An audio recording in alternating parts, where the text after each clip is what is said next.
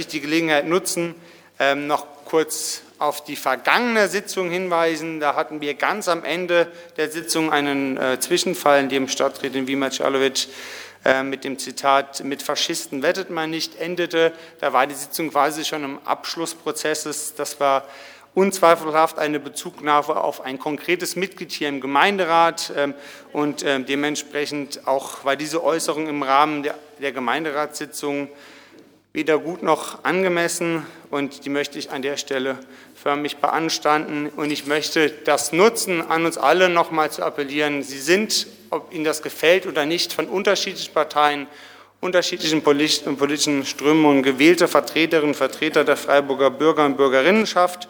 Ähm, und an der Stelle sollten wir auch von Ihnen als gewählte Repräsentantinnen und Repräsentanten erwarten, dass wir uns sachlich auseinandersetzen, äh, nicht persönlich und äh, nicht persönlich diskreditieren. Und ich als Sitzungsleitung habe genau dafür zu sorgen. Und daher möchte ich auch in dieser Sitzung einfach noch darauf hinweisen, ähm, lassen Sie uns sachlich hart, aber in der, im Ton fair miteinander debattieren, vielleicht auch streiten, aber nicht mehr.